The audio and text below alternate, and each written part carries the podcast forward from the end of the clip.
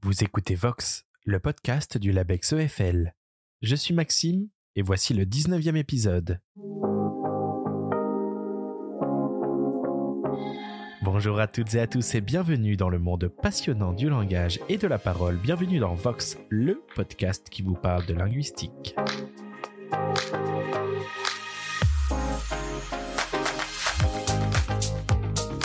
La langue est une machinerie complexe dense, riche et parfois tortueuse, elle porte en elle des représentations sociolinguistiques toujours très riches d'enseignements lorsqu'on se penche dessus.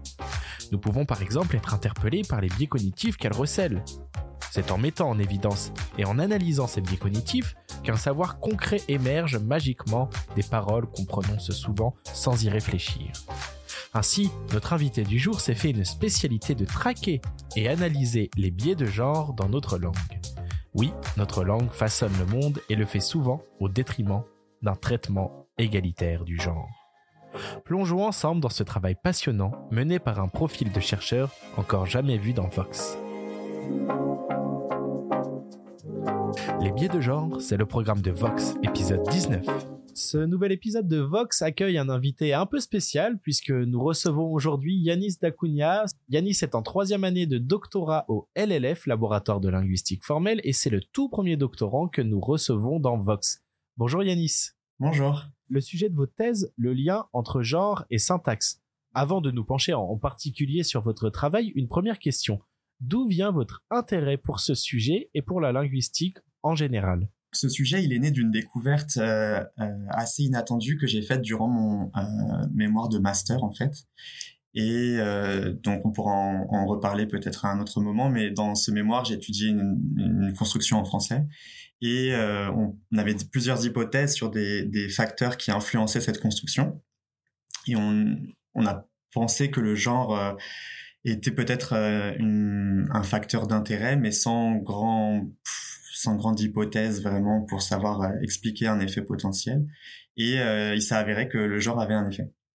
Et donc ça a été un peu une surprise. On s'est dit ah ben c'est bizarre, le genre a un effet sur les constructions syntaxiques. Et, euh, on s'est rendu compte que c'était pas un, phénomène qui avait vraiment été bien documenté, bien exploré. Et donc c'est là, c'est de là qu'est né mon sujet de thèse. Donc en fait c'est une, sorte de, question qui est apparue au cours de mon mémoire et qu'on a eu envie de creuser, que j'ai eu envie de creuser plus plus en profondeur et puis euh, et euh, donc du coup de partir vraiment juste sur le genre, juste ce facteur et l'observer dans différentes constructions euh, syntaxiques. Je vous entends dire on. Alors avec qui avez-vous travaillé sur votre sujet de thèse? En fait, quand je dis on, c'est ma directrice de thèse, Anna Bélier, qui avait encadré mon mémoire et qui encadre également ma thèse actuellement. Donc voilà, c'est ma directrice et moi. Vous travaillez donc sur euh, les biais de genre qui se nichent au sein de notre langue. Pouvez-vous nous expliquer votre euh, travail de thèse? Donc euh, l'idée c'est que le genre, donc le fait qu'on parle d'un homme ou d'une femme, ça a une influence sur plein de différents éléments de notre langage les phrases qu'on fait.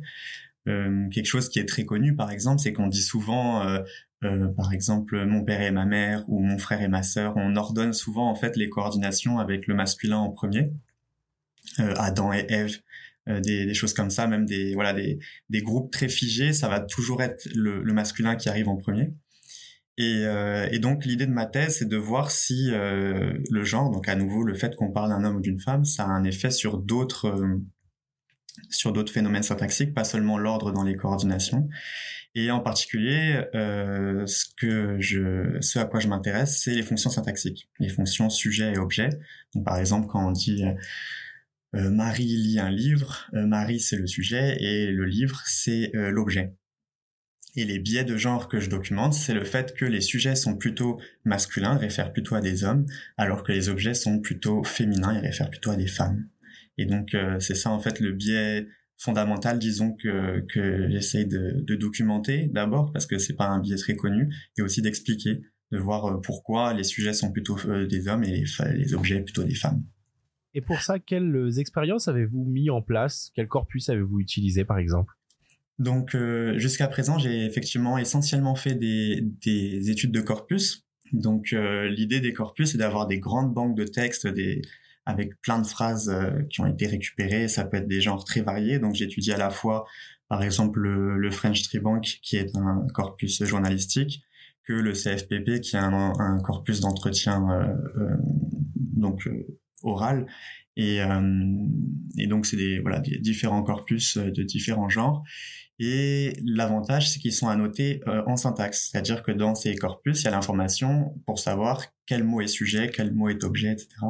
Et donc, euh, grâce à ces corpus, j'ai pu par exemple récupérer tous les sujets ou tous les objets et regarder leur genre et voir euh, donc pouvoir mesurer un biais entre les hommes et les femmes et les fonctions sujet et objet. Donc il y a la partie corpus, c'est le moment où on observe ce qu'on appelle des données écologiques, c'est-à-dire des données qui ont été produites naturellement euh, dans la communauté linguistique, donc des journaux, des par exemple des articles de blog, euh, de la littérature, euh, comme je l'avais dit aussi des entretiens, donc de paroles enregistrées. Et un autre versant de ma méthodologie, c'est les expériences. Donc le but, c'est là d'avoir des données qui sont expérimentales, donc contrôlées et pas écologiques. Donc elles sont un peu, c'est des données provoquées en laboratoire. Et un protocole sur lequel je travaille en ce moment, c'est le rappel de phrases c'est une méthode où on demande au locuteur de retenir des phrases qui s'affichent à l'écran. Donc, ils lisent des phrases. On leur demande de les retenir. Et puis, à un moment d'expérience, on, leur donne un peu le début de la phrase et on leur demande, bon, bah, dites-nous la suite. Et l'idée, c'est que les locuteurs, s'ils ils ont des biais, ils vont pas répéter la phrase exactement comme ils l'avaient entendue. Ils vont faire des modifications. Ils vont changer l'ordre des mots, ils vont changer une structure, etc. Et en fait, selon ce qu'on leur a demandé de retenir et ce qu'ils produisent, on peut déterminer donc les biais qu'ils ont dans la mémorisation, la production, etc. Donc c'est un protocole euh, qui est intéressant pour mesurer ce type de biais en, dans, la, dans la syntaxe typiquement. Vous travaillez aussi sur les alternances de construction. Pouvez-vous nous expliquer la nature de votre travail à ce sujet et vos résultats aussi? Euh, Donc là, c'est le moment où je vais pouvoir un peu plus rentrer dans mon mémoire de master qui portait effectivement sur les alternances de construction. L'idée des alternances de construction, c'est que tous les locuteurs d'une langue ont plusieurs possibilités pour exprimer euh, un message. Par exemple, si on veut dire que il y a des ouvriers qui construisent une, maison, par exemple. On peut soit dire les ouvriers construisent la maison, soit on peut dire la maison est construite par les ouvriers. Typiquement, on a ce genre de choix. Euh, là, en l'occurrence, c'était l'alternance entre l'actif euh, et le passif mais on a d'autres types de choix. Par exemple, on peut aussi euh, changer l'ordre des compléments d'un verbe. Par exemple, on peut dire euh, euh l'enseignante offre euh, des cadeaux aux élèves ou euh, l'enseignante offre aux élèves des cadeaux des choses comme ça.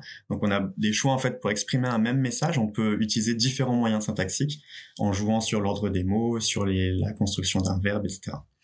Et donc, euh, une partie de mon travail porte sur l'explication de comment on choisit une construction quand on a plusieurs choix, comment quand on a plusieurs options, plusieurs constructions disponibles, quelle, euh, de choisir la, construction la plus appropriée, disons.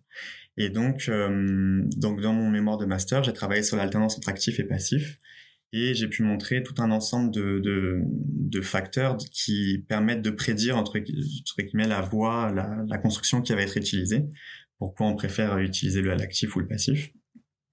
Un facteur euh, très courant dans les alternances, c'est par exemple la longueur. Souvent, on va faire en sorte d'avoir la construction qui met les éléments les plus courts en premier et les éléments les plus longs en, en dernier dans la phrase.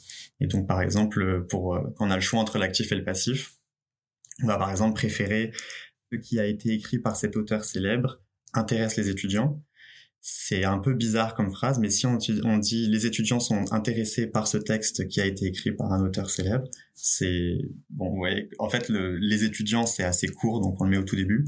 Et puis euh, ce texte qui a été écrit par un auteur célèbre, euh, c'est plus long et donc on le met, euh, on le met à la fin. donc on va plutôt utiliser le le passif. Les étudiants sont intéressés par ce texte plutôt que l'actif, euh, ce texte qui a été écrit par un auteur célèbre intéresse et après avoir à la fin un élément très bref, les étudiants. Et donc, euh, donc, euh, ce facteur de longueur, il joue dans l'alternance entre actif et passif, mais il joue dans plein d'autres choix de construction. On a cette préférence de façon générale pour placer les éléments courts avant les éléments longs. Et récemment, j'ai un, un, article apparaître dans la revue Discours qui porte sur une autre alternance, cette fois-ci, qui est l'alternance de, marquage des, subordonnées complétives. c'est un phénomène de l'oral qu'on trouve euh, trouve assez couramment. C'est par exemple le fait de dire je pense il est parti euh, au lieu de je pense qu'il est parti. Donc on a le choix à nouveau, euh, on a on a un même message, mais on a deux possibilités pour le formuler avec notre nos règles syntaxiques. On peut soit utiliser le, le que, là qu'on appelle une conjonction de subordination, et euh, où on peut l'omettre parce que dans certains cas elle est optionnelle. Et, euh, donc on j'ai travaillé avec euh, Ophélie Ferreira sur ce sujet euh, et on a aussi pu montrer un ensemble de facteurs qui conduisent à, préférer une structure plutôt qu'une autre. Voilà, un, exemple qu'on a, un facteur par, en particulier, c'est par exemple la, personne du sujet. Si on dit si c'est je, il y a plus de chances de omettre que si de mettre d'omettre le que que si c'est tu ou si c'est il. Donc on dira plus facilement je pense il est parti que il pense il, pense il est parti ou quelque chose comme ça. Donc euh, donc voilà, par exemple, ça c'est un facteur à nouveau qui, guide nos choix. On a des préférences en termes syntaxiques, on a des préférences pour des constructions selon euh, euh, différents facteurs. Question un peu plus personnelle peut-être, mais pourquoi s'intéresser à la euh, sociolinguistique au sens large du terme? Qu'est-ce qui vous intéresse dans cette discipline à proprement parler? La, la façon dont je travaille, euh, les questions que je me pose, c'est des questions qui sont héritées de la, sociolinguistique, plus précisément de la sociolinguistique variationniste, où on avait cette idée que il y a des variables sociales euh, de type le, genre, la classe sociale, le niveau d'éducation, la zone géographique, etc., qui vont avoir un effet sur euh, des variables linguistiques, c'est-à-dire des des des endroits de la langue où il y a de la variation et où on peut adopter différents styles, différentes euh, constructions, etc. Donc euh, cette approche de sociolinguistique variationniste, elle, touche tous les domaines de la linguistique. On peut étudier par exemple la différence en français entre les locuteurs qui font re et les locuteurs qui font re. Donc on pourrait voilà avoir des points de variation comme ça en français moi, mon domaine, c'est la syntaxe, donc je m'intéresse essentiellement aux constructions, mais avec un peu ces mêmes questions de savoir qu'est-ce qui influence les variables linguistiques, qu'est-ce qui influence les, les, les, points de la syntaxe où on a, on a des choix, en fait, à faire. Et, euh, et donc, l'idée, c'est que mon travail, là où il s'éloigne un petit peu de, de la sociolinguistique stricte, c'est que je prends pas seulement en compte des variables sociales, mais aussi des variables linguistiques. Donc, typiquement, quand j'expliquais euh, le facteur de longueur tout à l'heure, c'est un facteur qui est vraiment lié juste à des éléments linguistiques et qui touche euh, qui est pas lié à des classes sociales ou à des catégories sociales spécifiquement. Donc euh, l'idée d'avoir cette, cette étude des alternances de construction, donc des moments où on a des choix en syntaxe euh, entre différentes constructions, ça, on essaie d'avoir une, vision qu'on dit, qu'on dit multifactorielle. Donc il y a vraiment cette idée d'avoir plein de facteurs en même temps et hétérogènes. Donc ça peut être des facteurs sociaux, pour reprendre l'exemple euh, de l'omission du que, avec Ophélie Ferreira, on a étudié des enregistrements qui ont été faits dans différents degrés de formalité, donc des enregistrements, des entretiens très informels ou au contraire très formels. Et c'est pareil, ça c'est donc ça pour le coup c'est plutôt un, une variable de situation de communication et euh, elle a un effet sur le, choix de mettre ou pas ce que donc effectivement, quand on est dans un cadre plus formel, dans un entretien euh, euh, euh avec un registre voilà plus plus recherché, on va pas forcément utiliser l'omission du que, on va dire je pense qu'il est parti. On va pas dire je pense qu'il est parti alors que voilà l'entretien est formel. Et inversement, dès que le niveau de formalité ou de, de voilà de qu'il y a un peu plus de proximité entre les, les, les, les personnes qui, qui échangent, on peut avoir ces constructions qui réémergent votre parcours est aussi intéressant dans la mesure où vous avez pu avoir la chance de partir l'espace d'un trimestre au prestigieux MIT avec des fonds euh, notamment euh, cofinancés par le Labex EFL. Est-ce que vous pouvez nous raconter cette expérience qui a dû être marquante? Donc effectivement, j'ai eu cette opportunité donc dans les de faire ce qu'on appelle une mobilité euh, en, en, doctorat. Et euh, l'ABEX EFL offre des bourses euh, de mobilité doctorale et j'ai pu profiter de, l'une d'elles pour partir au MIT, euh, qui se trouve euh, dans l'État du Massachusetts aux États-Unis. Euh, l'idée de faire une mobilité de doctorat, ça a plusieurs, euh, il y a plusieurs aspects dans ce type de mobilité. Il y a un aspect purement scientifique, c'est-à-dire que en voyageant euh, au MIT, j'ai pu prendre des cours, notamment de psycholinguistique, pour avoir une formation plus complète dans certains domaines et puis avoir aussi un point de vue différent de celui que j'ai pu avoir dans les universités françaises. Et mais il y a aussi un point de vue, un aspect purement professionnel de pouvoir aussi faire des rencontres, euh, de rencontrer des chercheurs euh, plus avancés qui peuvent euh, apporter une aide, par exemple sur sur des recherches ou avoir des contacts en fait pour pouvoir évoluer professionnellement. Donc ça a vraiment ce double intérêt d'avoir à la fois un apport en termes de formation scientifique, mais aussi euh, un apport euh, professionnel en termes de contacts, de rencontres, euh, d'occasions, etc., de, de travail collaboratif, donc de pouvoir faire naître des collaborations internationales. Maintenant la suite. Vous êtes dans votre dernière année de thèse, donc une grosse année en perspective.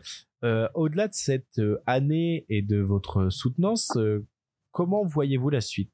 Comment vous souhaitez évoluer Disons que oui, pour l'instant, euh, pour l'instant, j'essaye déjà d'aller jusqu'au bout de la thèse, d'aller jusqu'à la soutenance. On verra après euh, ce que je peux faire.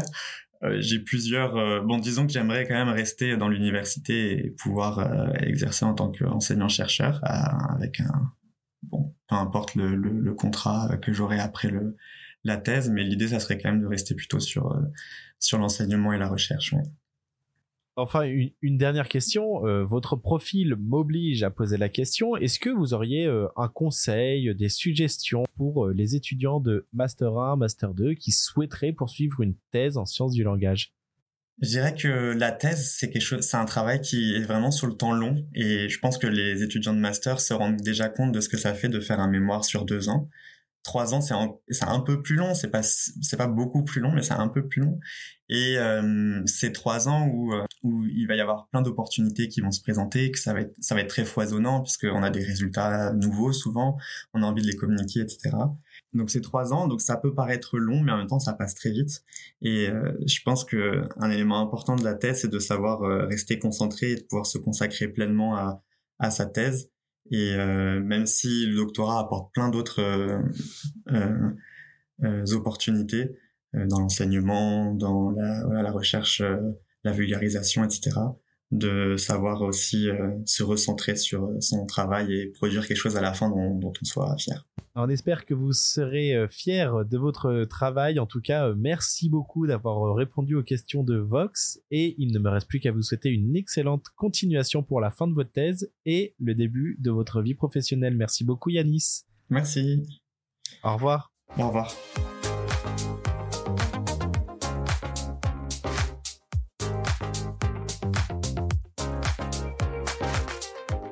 Traquer les biais de notre langue pour mieux mettre en valeur les stéréotypes qui parfois la soutiennent. Voilà le travail de Yanis. Un travail encore en cours qu'il a aimablement accepté de partager avec nous aujourd'hui.